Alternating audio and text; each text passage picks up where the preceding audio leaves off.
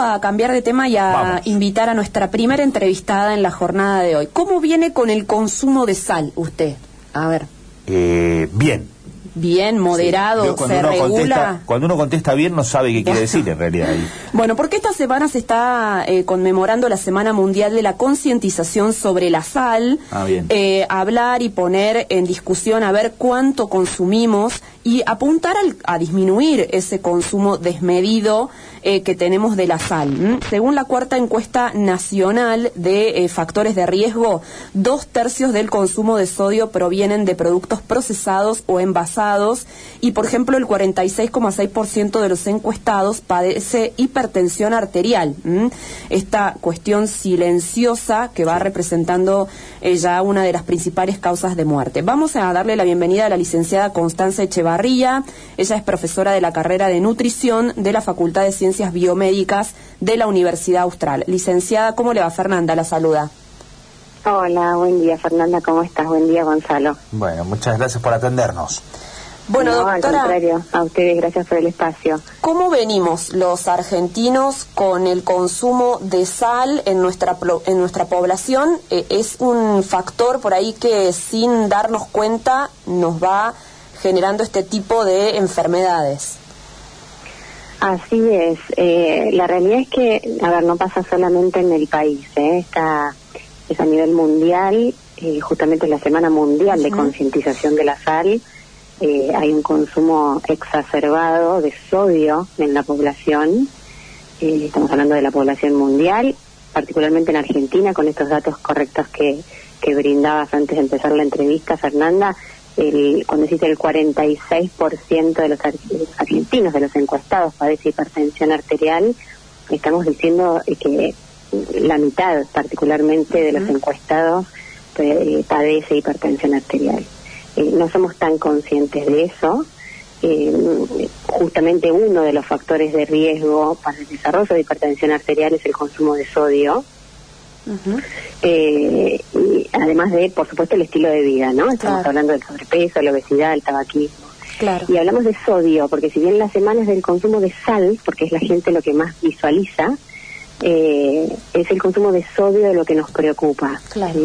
Cuando hablamos de sodio, justamente está esto de la sal oculta, ¿no? Este sodio que comemos en alimentos que también marcabas un número, el dos, dos terceras partes del consumo de sodio eh, es de productos, no de, alimentos a los cuales les agregamos sal con el salero en la mesa, sino paquetes, ¿no? Productos que compramos en, en los supermercados eh, y que traen ese sodio oculto, sea por algún conservante o por algún o el, sodio agregado.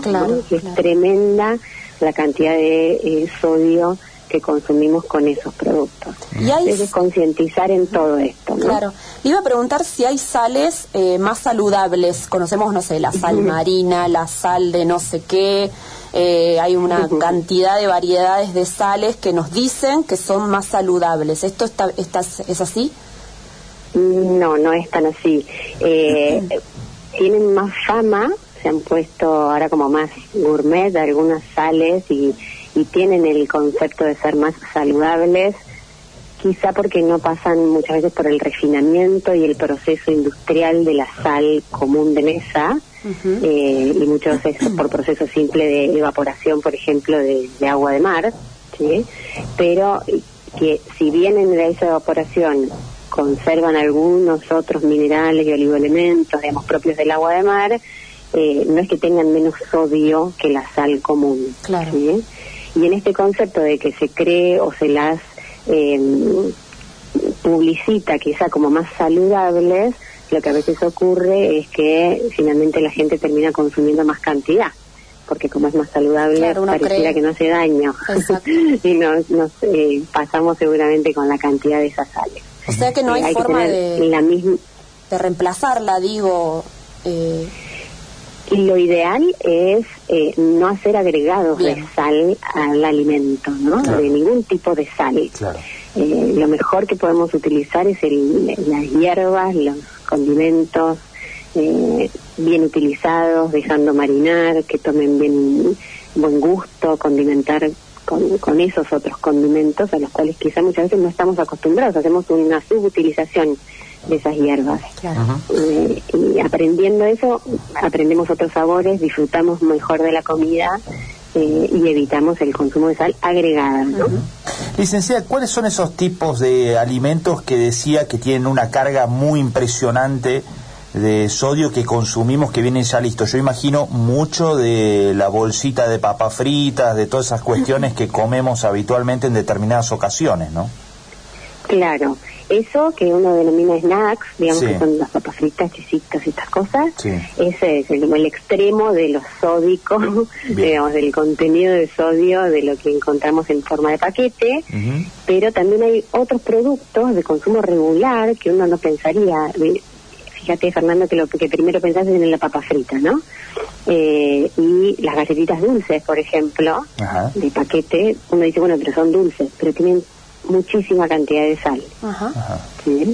Eh, bueno, por supuesto, los quesos también es otro gran alimento, digamos, de los procesados que uno eh, compra en el supermercado y que tienen gran cantidad de sodio. Eh, porque tenemos que volcarnos hacia, si queremos evitar eso, tenemos que volcarnos a ir al supermercado y comprar la parte de los alimentos naturales o ir directamente a la verdulería, a la carnicería, la, la ¿no? estos productos más naturales. Claro, totalmente. Bueno, hay una ley de etiquetado frontal que está esperando ser discutida en, diputados por ahí con eh, productos que, que, tengan que, que eh, eh, sumar en su envase un etiquetado que diga alto en sodio. ¿Ustedes, me imagino, avalan esta, esta normativa? Sí, totalmente. Sí, es algo necesario. Eh, con educación complementada, ¿no? Digamos, también el etiquetado frontal o el etiquetado en forma de sello, el etiquetado que alerte al consumidor respecto de lo que está consumiendo es algo necesario.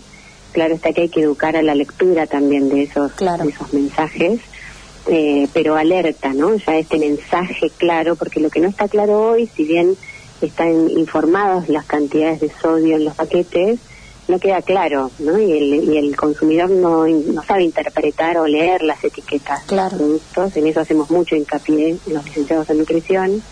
Eh, y entonces por eso quizá como manera más sencilla de alertar a la población se está pidiendo eh, esto de los etiquetados como una alerta más más grosero, no más sencillo, más fácil de interpretar. Eh, También hubo alguna otra iniciativa como respuesta de política eh, en la provincia de Córdoba en su momento que fue quitar el salero de la mesa de los restaurantes, de los bares y demás. Eh, ¿Fue una buena medida? ¿Eso sirvió? Eh, a ver, no se midió, no se dieron resultados. Entiendo que sirve.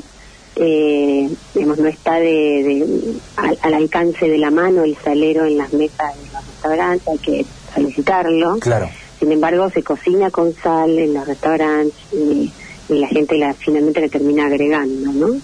Eh, entonces suma, suma como una como parte de una de las políticas públicas que hay que, tomar, pero si somos conscientes de que más de, la, digamos, dos de las terceras partes del consumo de sodio tiene más que ver con los productos que con la sal agregada, eh, se está incentivando, digamos, lo que justamente se busca concientizar es más al fabricante, al productor de alimentos, a que haga menos agregado de sodio a los productos, ¿no? enfocar en, los fuertes, digamos, los blancos que hoy se están determinando como grandes componentes del alto consumo de sodio en la población. Doctora, la última de mi parte, ¿cuánto tenemos, deberíamos consumir para tener un registro a lo mejor en nuestra vida diaria? Bien, no es tan sencillo, digamos, la Organización Mundial de la Salud propone eh, el consumo de hasta 2 gramos de sodio por día, que son 5 gramos de sal. Es una cucharadita de té de sal, de la sal que usamos de mesa, por día. ¿Sí? Que nosotros incluso de una manera como bastante más gráfica, de los blisters donde vienen los, los comprimidos de analgésicos o aspirina, sí. estos redonditos, serían cinco agujeritos de esos chiquititos eh, los gramos de sal. Pero pasa que uno lo mira así y lo piensa en sal agregada. Claro, ya estamos. Y vuelvo a repetir que eh, todo el, sodio lo terminamos consumiendo oculto en productos. Entonces no es que tenemos que comer 5 gramos de sal agregada, sino que tendríamos que evitar la sal agregada porque probablemente con los productos ya lleguemos al máximo de estos 5 gramos de sal. Claro, claro. Doctora Constanza. Por supuesto, elegir productos bajos en sodio, ¿no? Totalmente. Tomarnos un tiempito en el supermercado y leer qué estamos comprando. ¿Eh? Cada vez tenemos que perder más tiempo en el supermercado. Pero bueno. Eso también debe ser, ¿no? Eh, claro, eh, comprar sin mirar. Es tremendo, no, se mira, ¿no? Se, claro. se, pasa y se carga y se llena el carro, va, se, agrega, se manotea claro. a la corrida, ¿no? no Claro. Porque justamente hay poco alerta, hay hay que dedicarse y parar mucho tiempo para leer una etiqueta. Por eso la necesidad del etiquetado frontal. Yo pensaba que ciertas eh, situaciones de, vida de hoy llevan a empeorar esta cuestión, ¿no? El, el, poco tiempo, la necesidad por ahí de comprar comida este, ya hecha en muchos casos, comida, exacto, todo eso empeora la situación, a lo mejor hace 30, 40, 50 años eh, era otro el panorama, ¿no? Los tiempos eran otros. Los tiempos eran otros, hoy se está volcando más hacia la educación y darle prioridad a a la alimentación familiar mucho más saludable, pero la vida misma nos pasa bastante por encima y, y nos corre los objetivos en este sentido. Totalmente. Licenciada Echevarría, muchas gracias por estos minutos con nosotros. No, por favor, cuidémonos un poquito más. Cómo no, gracias. Que tenga buen día. Hasta luego. Buen día para Bueno, la profesora de la carrera de nutrición de la Facultad de Ciencias Biomédicas de la Universidad Austral contándonos un poquito qué hacer ¿no? ante esta situación. No hay que ir con los chicos tampoco al supermercado. quiero eso, quiero esto y berrincha ahí en la góndola, mm. hay que ponerlo en el carro, si no. Bueno, el 16... chico? Sí, no, a lo que te ah. piden, como ah. para zafar y decir, bueno, te reto en casa. Está bien. te llamo la atención en casa. Algunos datos nacionales que arrojó esta encuesta, por ejemplo, 16,4% de la población indicó que agrega sal en sus comidas eh, después de la cocción. Bueno, eso eh, o al sentarse a la mesa, claro, o al sentarse a la mesa. Tratemos de no poner la sal eh, en la mesa, hacer una cocción un poco más consciente y, listo, no agregar demasiado. Em, en cuanto al indicador de uso de sal durante la cocción, fue del 68,9%. Bueno, todos le ponemos sal a lo que cocinamos, ¿no? La mayoría de las personas.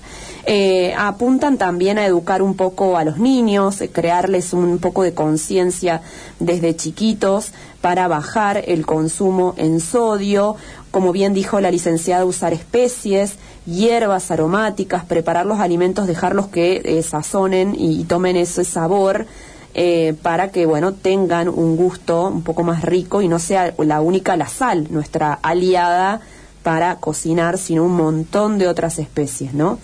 Esto de la sal marina, la sal marina es un boom. Sí, claro. Las ah, dietéticas, Ahora no hay tiene otras nada que ver con que sea más saludable. No, no, no. Estamos hablando de que, o sea, no, no le eches más porque te compraste la sal marina, tener cuidado igual. Claro. No, porque es una un agregado que también impacta en estos números. Bueno, entonces esta semana, Semana Mundial de la Concientización sobre la Sal.